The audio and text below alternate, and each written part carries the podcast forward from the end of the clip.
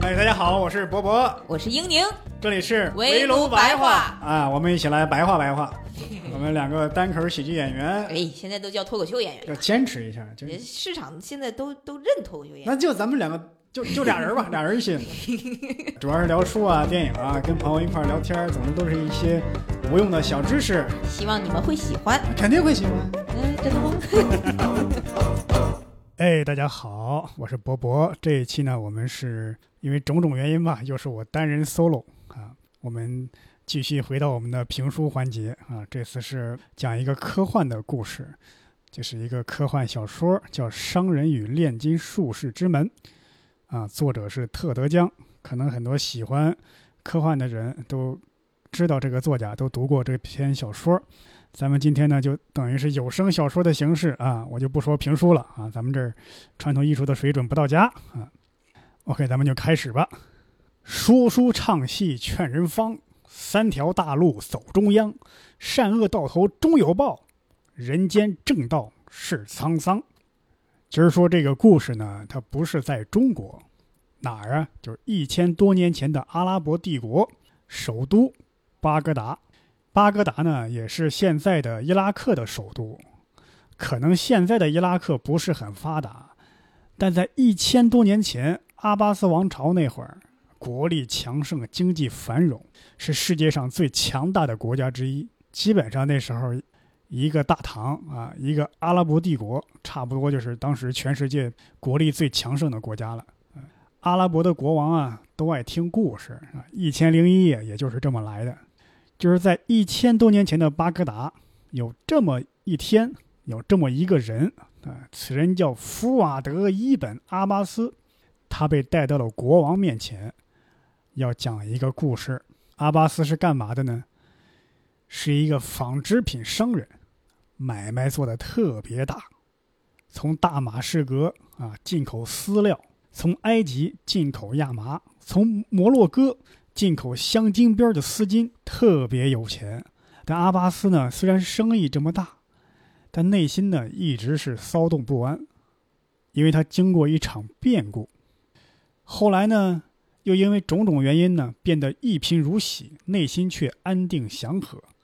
这是为啥呢？哎，就听阿巴斯给国王就讲，阿巴斯啊，在数年前有一回啊，要跟人谈生意，因为跟那个生意伙伴经常往来呢，就想送他一个小礼物。但是阿巴斯走遍了市场，都太稀松平常，没有瞅见合适的。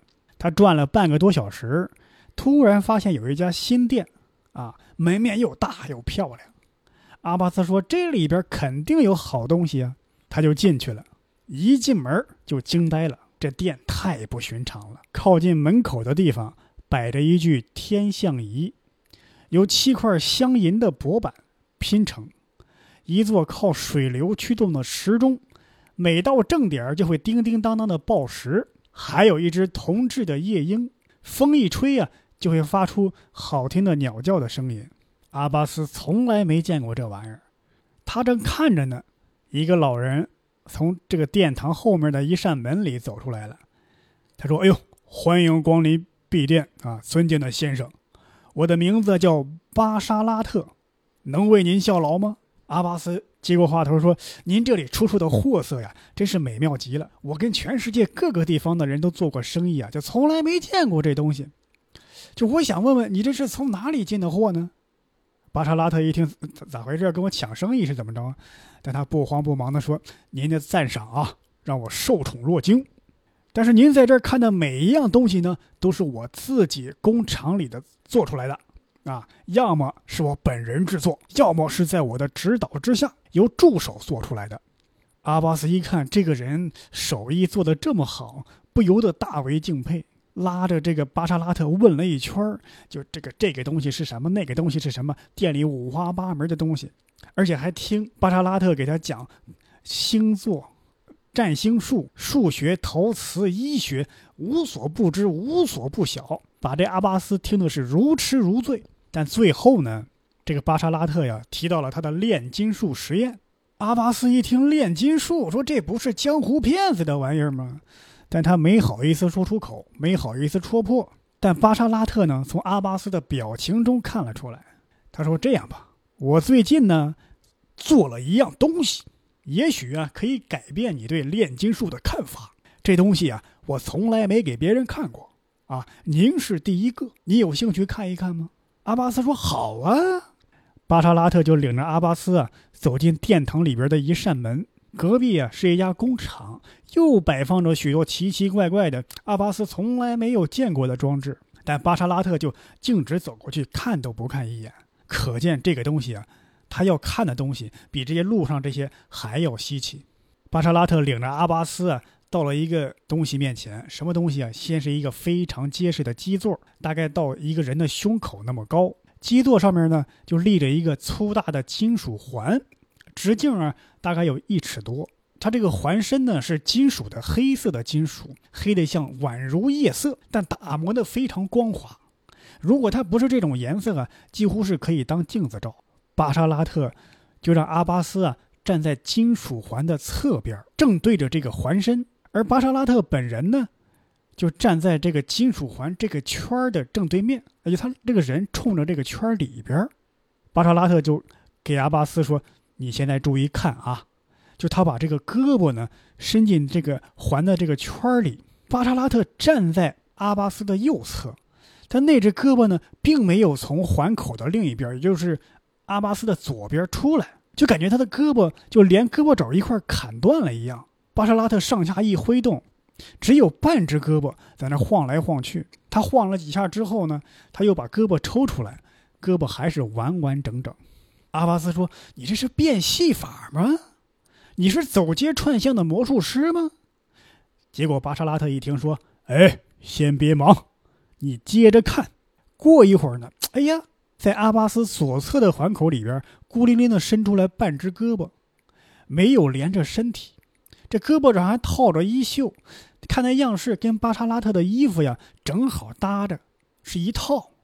就这一条半条胳膊就这么上下挥动，然后缩进环里边消失了。巴沙拉特说：“我这呀可不是靠手法变的戏法，戏法变不出这样的。我跟你说呀，这其实是一个能够穿越时空的金属环。右侧环口的时间比左侧环口的时间要早个几秒钟，穿过这个环就是瞬间穿过这个时间。所以呢，你在左边一开始看不出来，过了几秒钟之后才能看到我的胳膊，因为它的时间比那个要滞后一些。”阿巴斯一听，你这说啥玩意儿？我没听明白。也难怪，那个年代呢，他没有穿越小说，也没有穿越电影，解释起来呢就有点费劲。巴沙拉特说：“那行，我再给你演示一遍。”他再一次把胳膊伸进这个环口，胳膊消失了。然后巴沙拉特微微一笑，瞪了一下，像在蹬一根绳。接着呢，他重新把胳膊抽回来，在阿巴斯面前摊开手掌。结果掌心里呢放着一枚戒指，阿巴斯认出来了，说：“这是我的戒指。”但他回头看了一眼自己手上的东西，发现戒指仍戴在手指头上。阿巴斯说：“哦，你变出来一枚跟我一模一样的戒指。”巴沙拉特说：“哎，不是，这确确实实是您的戒指，你等着看吧。”过了一会儿，阿巴斯发现一只胳膊从左侧的环口伸了出来。阿巴斯就想看看这个戏法究竟是怎么回事，于是冲过去，一把抓住那只胳膊的手，发现手是真的，有血有肉，暖乎乎的，跟他的手一样。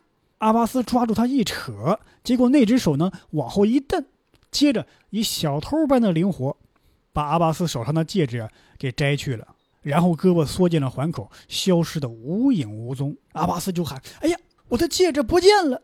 巴沙拉特说：“啊，没有，您的戒指呢，在这儿。”他把手上的戒指递给阿巴斯，说：“哎呀，跟您呢就开一个小玩笑，请您不要介意。”阿巴斯说：“可是戒指早就在你那儿了呀，从我手上拿走之前就已经在你那儿了。”就在这时候呢，巴沙拉特的一只胳膊伸了出来，不过这一次呢是伸出了右侧的环口，但奇怪的是。这一回，阿巴斯并没有看见他把胳膊伸进环口里边。阿巴斯问：“这是咋回事啊？”巴沙拉特说：“您再想想我刚才说的那句话，想想时间先后的次序，这个金属环右侧的环口时间在前，左侧的环口时间呢在后。说着，他绕到左侧的环口，把胳膊呢从那一侧伸进去，胳膊再一次消失了。阿巴斯说到这儿，就问哈利法，也就是阿拉伯帝国的这个最高统治者，就说：“尊贵的陛下呀，您肯定已经明白了这是怎么回事。”过了一会儿，才醒悟过来，一个动作在右侧环口呢是开始的，几秒钟后，这个左侧的环口呢显示出来它的结果。阿巴斯就问：“你这是魔法吗？”巴沙拉特说：“这不是魔法，这是炼金术。哎，我给你讲一下这个原理。原理呢，其实倒并不难，就是做出来有点难。就这个东西呢，在咱们现实世界开一个大洞，我呢把这个洞扩大，然后时间呢就能从这个洞里钻出来，从那个洞里流出去。听明白了吗？”阿巴斯说：“你还不如不说呢。但我必须得说一句啊。”你这个发明啊，特别振奋人心的。巴沙拉特一听说，哎，这个呀还不算什么啊，请跟我来。阿巴斯就跟着巴沙拉特走进更里边的一个房间。这屋里边呢，正中央就立着一扇巨大的圆形门洞。这个门洞用的材料还是刚刚那种打磨的非常光滑的黑色金属。巴沙拉特就解释说：“你刚刚看到的啊。”那个只是一扇秒门，就是十分秒的那个秒。那个环的两侧呢，只差几秒钟。但这一扇门呢，叫年门，门洞两边啊，相差呀，足足有二十年。我说差了二十年，那你这伸胳膊进去，二十年之后那边才出来，我这戏法没法看了呀。巴舍拉特一听，哈哈大笑，哇哈哈哈！这门这么大。你就没有想过别的用处吗？你就没有想过整个人钻进去吗？啊，穿越回二十年后，跟老年的你聊一聊，聊完你再回来，说不定有啥帮助呢？阿巴斯一听，对呀，你干过这事儿吗？巴沙拉特一听说，干过呀，我的好多客人也这么干过呀。阿巴斯说，不对，你刚刚不是说我是第一个看这个的客人吗？你这不是你蒙我呢？这事儿。你有什么企图吗？巴车拉特说：“我能有啥企图啊？我呀，在开罗还有一家店，我的客人在那个地方穿越过二十年之后。”阿巴斯说：“哦，那跟老年的自己聊一聊，能发生什么事儿呢？”巴沙拉特说：“啊，这个呀，每个人学到的东西啊都不一样。如果您想听呢？”我可以给你讲述，就一个人穿越回二十年之后的故事。接着呢，巴沙拉特就给阿巴斯讲了这个故事。阿巴斯说：“哎，如果这个陛下呀，您想听一听啊，我就给您讲一讲啊。这故事那肯定是国王是想听了，要不然这咱们的故事也进行不下去了呀。这个故事就开始了另外一段由巴沙拉特讲述的故事。说在从前的开罗呀，有一个绳匠。”就是做绳子的匠人，名字叫哈桑，他呀就从这个开罗的这个金属环里穿越到了二十年后的开罗。哎呦，看到了开罗的繁华之后啊，惊叹不已呀。这时候，街边有个算命先生对他喊：“哎呦，年轻人，想知道你的未来吗？”哈桑一听，哈哈大笑：“我已经知道了呀。”算命的就说：“您就不想知道自己有啥财运吗？”哈桑一听。我是个绳匠，我能有啥财运呢？算命的说：“谁说这绳匠没有财运啊？啊，你去打听打听。那位著名的大富豪哈桑胡巴，他发家之前就是个绳匠。就打听这个哈桑住哪儿，因为这个二十年后的哈桑啊太有名了，非常好打听。马上就有人告诉他：哦，就在富人区那个那条街啊，最大的那个宅子就是。哈桑啊，就转过眼就到了那个宅子，就过去敲门。仆人呢，就把他领到了一个豪华的一个大豪宅里边。哎呦，周围啊有各种喷泉啊、大理石的雕塑啊，都把这个哈桑给看看呆了。然后仆人呢，去通报这个主家。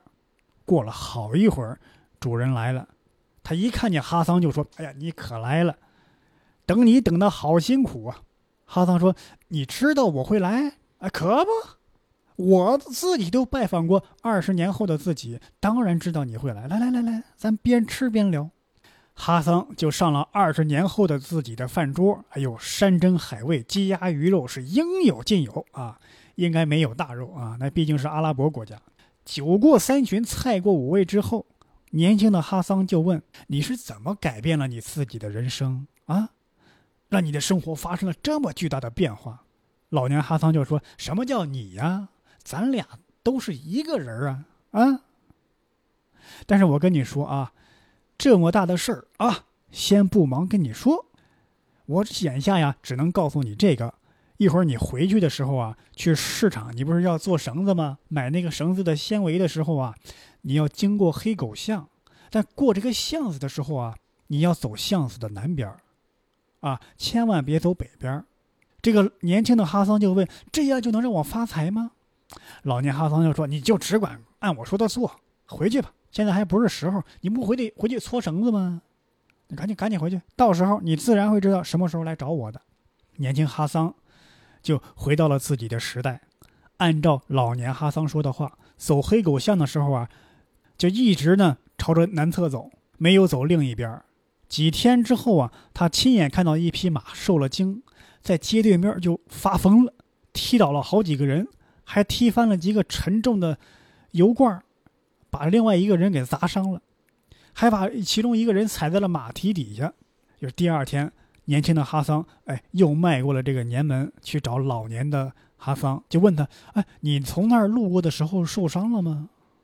老年哈桑说：“没有啊，因为年长的自己警告过我呀。别忘了，咱俩是同一个人呢。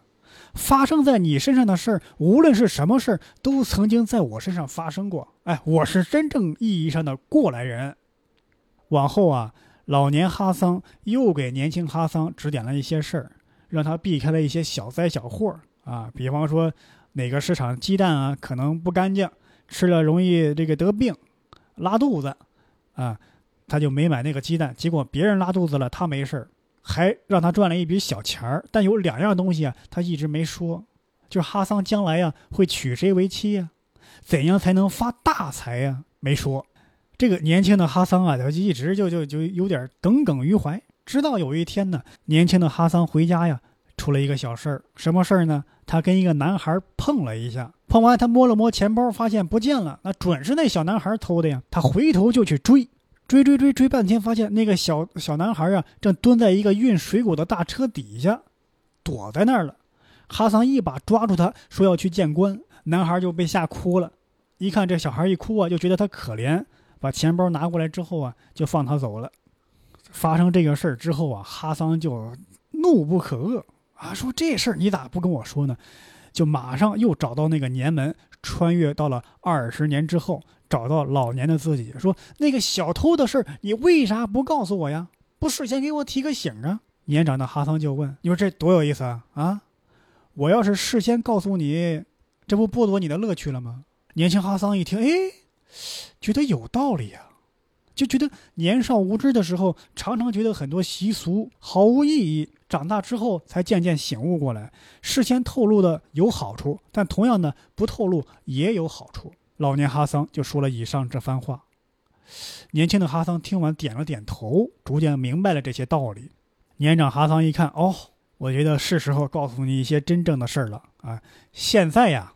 你呀，从这儿回去之后啊，去租一匹马，一直骑到城市西面山脚下的一个地方，在那里呀，你会找到一丛小树，其中有一棵呀被闪电打到过，在那棵树下找到你能推动的最沉的一块石头，然后在石块底下挖。年轻哈桑说：“为啥呀？”老年哈桑说：“你别问，你赶紧去。”第二天呢，年轻哈桑就去指定的那个地方去挖，挖出来一个青铜的箱子。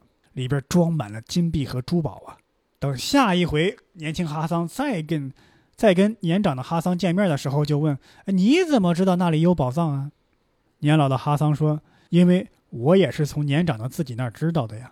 但具体最初我是怎么知道这个地方有宝藏的？那我我我真说不上来。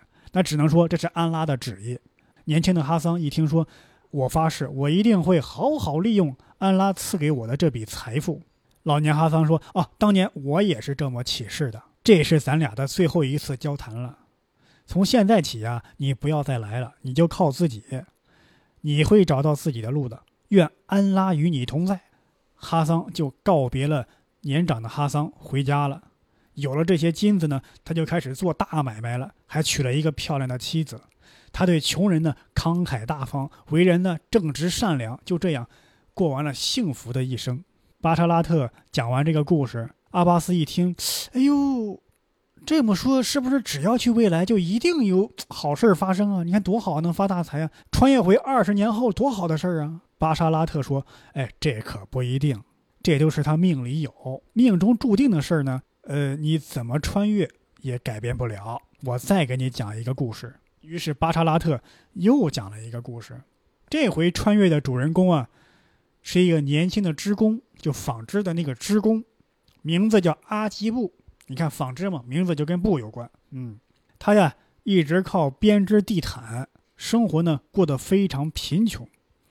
他听说哈桑的故事之后啊，马上就找到巴沙拉特，要跨过这个年门，寻找他年长的自己。他也去了二十年后的开罗。到地方之后啊，他马上去富人区打听有没有一个年长的富翁叫阿基布。结果打听来打听去，没有人知道。他说哪有叫阿基布的富翁啊？这是真没听说过呀。最后啊，他决定去他以前住的那个地方。看有没有街坊邻居啊，知道阿基布搬哪儿去了？结果碰到一个小男孩，他就问：“你知不知道有个叫阿基布的人住哪儿？”那个小男孩就把他领到阿基布的住的地方。阿基布一看呆了，说：“我原来就住这地方啊！要二十年后我还住这个破房子吗？”这就意味着啥呀？意味着他根本没有发财呀！阿基布呢，就决定守在房子外面观察。老半天之后。他看到一个人走出房子，阿基布一眼认出来了，这就是年长的自己呀。后边呢跟着一个女人，估计呢是他妻子。阿基布几乎没有看那个女人，他能看到的只有啥呢？只有自己的失败。二十年了，啊，岁月也没有让他的生活好起来。就老两口身上穿着这个粗布烂衫，看得他非常的揪心啊。老两口出去之后呢，就在好奇心的驱使之下。阿吉布就走进了自己的房门，因为二十年的房子没变，钥匙也没变，他就拿出自己原来的钥匙啊，打开了二十年之后的自己的家门。进去之后又更加的伤心和难过，为啥呀？因为屋里的家具啊，二十年了都没有换过，而且比以前破了，是哪哪个地方破呀？修了一下，加了个补丁什么的，他越看越难过。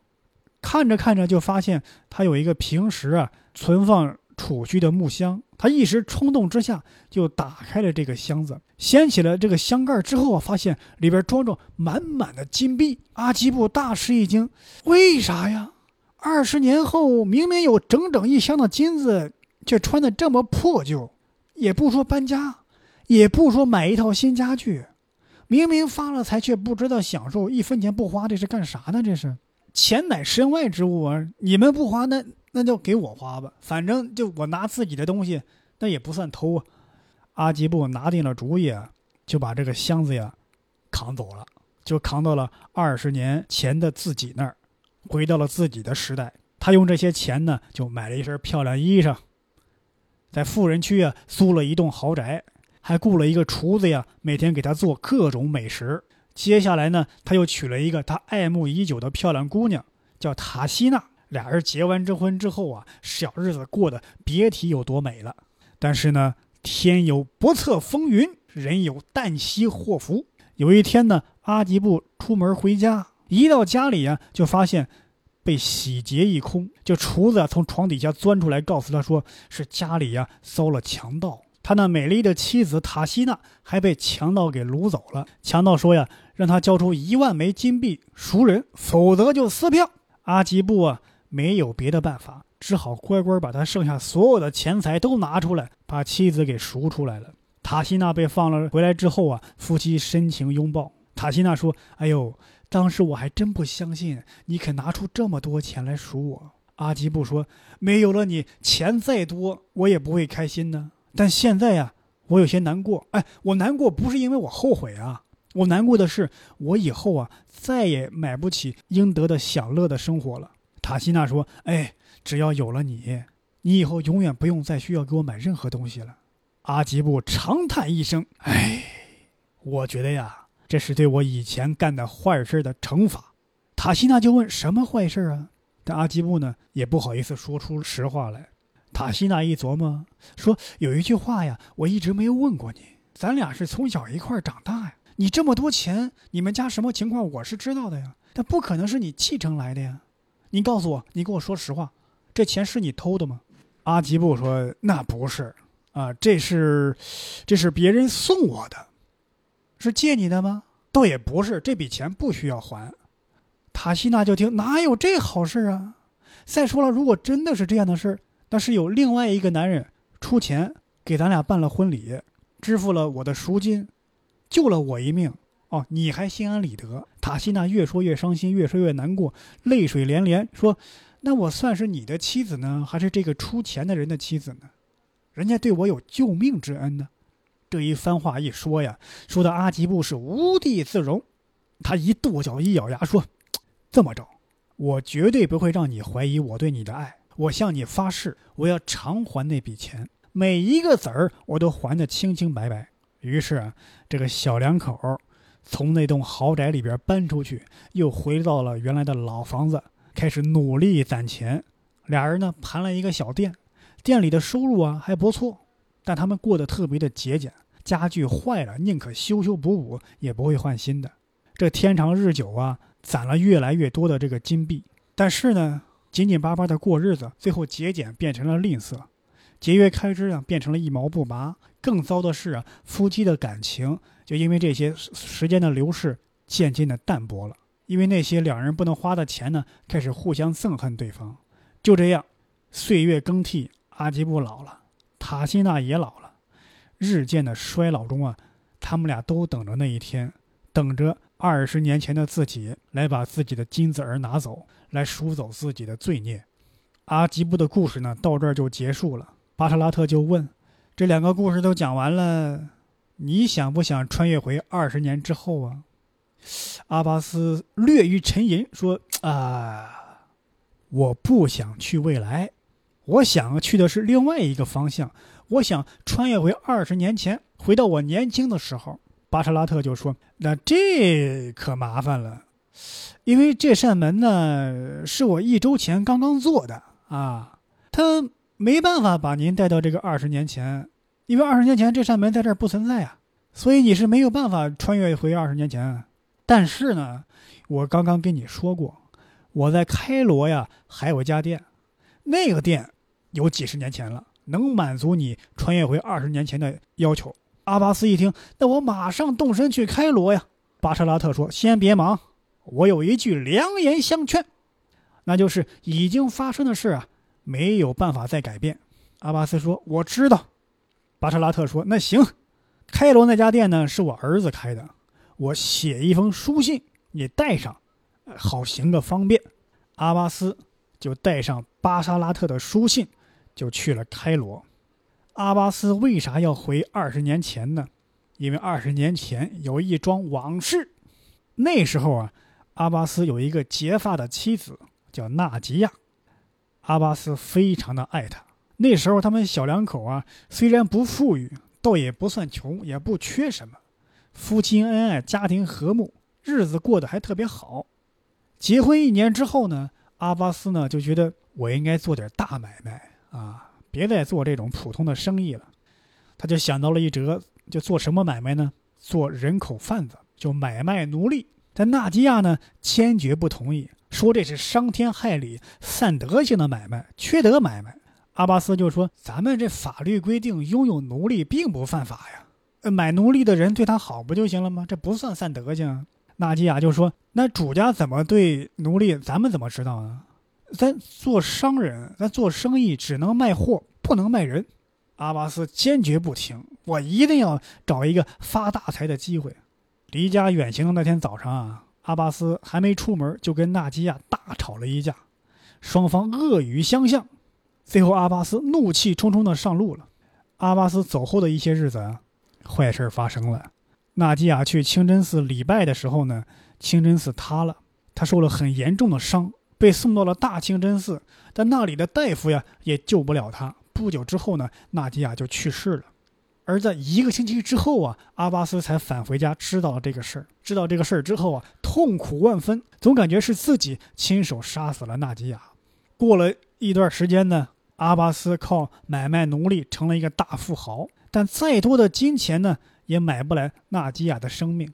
他每天内心啊痛苦无比，每当想象自己跟另外一个女人结婚的情景呢，都会回忆起跟娜吉亚最后相处时他眼中的痛苦。所以这些年呢，他一直没有续弦。二十年来啊，他每天都后悔万分。他尽力忏悔，努力赎罪。他遣散了奴隶，资助了很多穷人，但内心呢，一刻也没有安宁过。所以这次他一听说有一扇门能穿越回二十年前，阿巴斯就高兴坏了。或许啊，他能用这个方式来救出纳吉亚，带着他回到他现在这个巴格达时代。虽然说这事儿有点莽撞，但是呢，他就想把握住这个机会，因为饱经世故的人们常说，不会回头的东西有四件：说出口的话、离弦的箭、逝去的生活和失去的机会。他明白这句话呀，但是他仍然抱着一种奢望，也许啊，他这二十年的忏悔已经足够了，安拉会再一次给他一个机会，让他重新得到失去的亲人。于是阿巴斯就跟着一支商队。用了两个月的时间，到了开罗，见到了年轻的巴沙拉特和他的儿子。中间的过程呢，不再赘叙。总之，阿巴斯在开罗穿越了那扇金属环，回到了二十年前。但是他的妻子呢，还在巴格达。现在的阿巴斯呢，在二十年前的开罗。阿巴斯就决定啊，跟着商队再从开罗回到巴格达。这个商队呀，一开始路程还非常的顺利，但后来各种状况就来了，水源不够啊，得回去折回去储备一些水源回来。半路上走着呢，有人染上了传染病，传染病之后呢，商队又碰上了沙暴。本来沙暴呢就是几天就结束了，但是这个沙暴不简单，每次天气晴朗之后，一群人装上货物正准备走，沙暴又来了，连续持续了好几个星期。阿巴斯觉得，哎呀，我这可不能再等了。干脆商队你们不走，我一个人走。他就买了一匹骆驼。这匹骆驼，别人呢一看他这么着急，还给他抬高了很多价格。但阿巴斯这时候最担心的不是钱了，花了高价买了这匹骆驼，单人匹骆驼，自己一个人上路了。但是走了没多远，就碰到了一伙强盗，抢走了阿巴斯的骆驼和钱。好在这时候呢，沙暴结束了，阿巴斯一个人走在漫无边际的大沙漠里。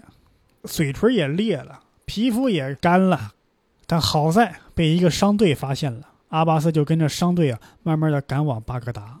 到达巴格达之后啊，这个日子正好是出事的那一天。当时已经是晚上了，阿巴斯就感觉是不是太迟了，就问那个卫兵：“你听说过吗？附近是不是有一座清真寺塌了呀？”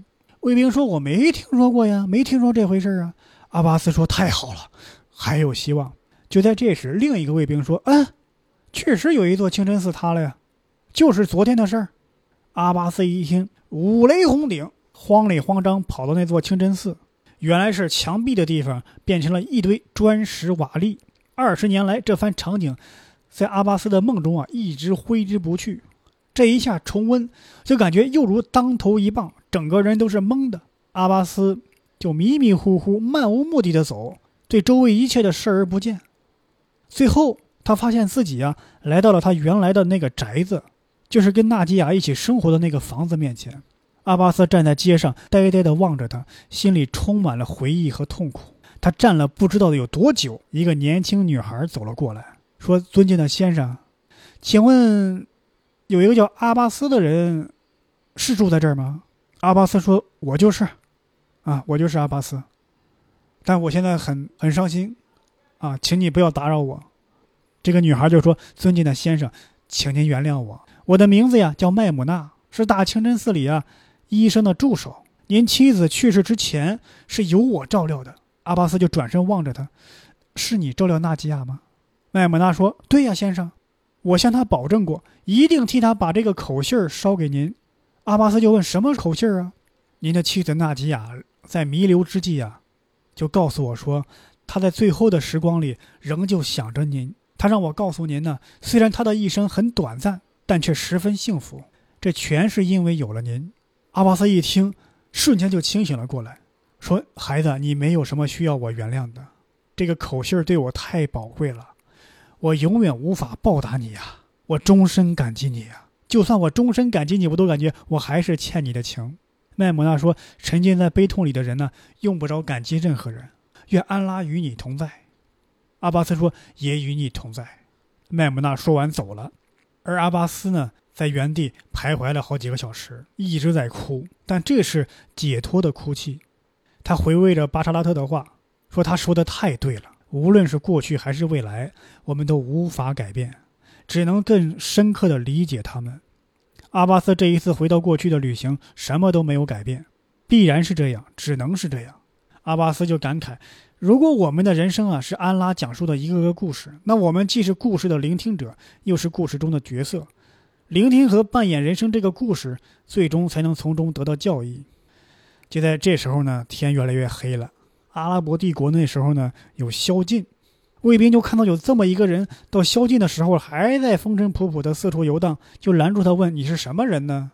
阿巴斯就说：“我叫阿巴斯啊，我住哪哪哪儿啊。”卫兵把阿巴斯带到他的邻居面前，结果邻居没有一个人认识，于是阿巴斯就被关进了监狱。关进监狱呢，他给典狱长讲了这个故事，他们觉得故事十分有趣，但是并不相信。于是阿巴斯就告诉他们说：“哈里发呀，将来将会生一个患白化病的孙子。”过了几天呢，哎，真发生这个事儿。这个典狱长呢，就把阿巴斯带到总督面前。总督听完这个故事呢，又带到哈里发面前。也就是说，现在这个故事呢，就是阿巴斯被总督带到哈里发面前之后，由他亲口讲述的这个故事。阿巴斯最后说：“啊，我的故事发展到现在，已经赶上了我的生活，和他齐头并进，分解不清。”从现在之后发生的二十多年的事儿啊，巴格达这座城市发生的一些事儿啊，重大事件我都知道，但我不知道等待我的是什么命运。我现在身无分文，没有盘缠返回开罗，我没有盘缠，也没有时间，没有机会去回那里的年门了，我已经回不去了。但是呢，我却觉得自己无比的幸运，因为我有机会重新面对自己对过去犯下的错误。安拉用这种方法抚平了我心中的伤痛。如果陛下垂询，我将把我知道的发生在未来的一切告诉陛下。随后，阿巴斯说：“我得到的最宝贵的教义是，没有什么能抹掉过去，但你可以忏悔，可以赎罪，你可以得到宽恕，只有这些，但这已经足够了。”啊，到这儿呢，这个故事也结束了，就是商人与炼金术士之门啊，是特德·江的关于一个时空穿越的一个作品啊，我很喜欢这个故事。时空穿越的这个题材呢，已经被很多人写过了。有时候我都在想，这个故事以后的人就别再写了吧，写不出花来了。但是特德·江用这种《一千零一夜》里的民间文学的一种手法，再现了这种题材的一个展开，我觉得特别好我很喜欢这个故事。而且不只是设定，这个故事的情节本身也很动人。顺便再推荐一下特德·江的其他的作品。他的在中国出版的应该有两个短篇集，一个叫《呼吸》，一个叫《你一生的故事》。你一生的故事呢，后来改编成了电影，叫《降临》。这里边有很多的作品都很好，因为我原来看过一些黄金时期的一些科幻大师的作品，像这个阿西莫夫的《基地》啊，阿萨克拉克的《二零零一太空漫游》啊，海因莱因的《严厉的月亮》啊。就关于这个时空的设定，关于宇宙的起源、人类的起源，一些科技，我都感觉是不是科幻的题材被人写尽了呀？这我们写不出新的设定和话题了呢？但是看了特德·江的一些科幻小说，我觉得还有很多的新的地方可挖啊！推荐特德·江。推荐这个《商人和炼金术士之门》这个小说，因为我刚刚讲的是用第三人称，但实际上呢，这个小说的本身它是用第一人称来讲述的，而且中间有一个章节我给它删去了，因为它跟主线的关系不是特别大。但是呢，我刚刚读的这些，你如果你仔细听的话，会有一些坑在，那个省去的章节就填掉了那些坑啊。欢迎大家去读这个原著。这一期围炉白话呢就到这结束啊，感谢大家，我们下期再见，拜拜。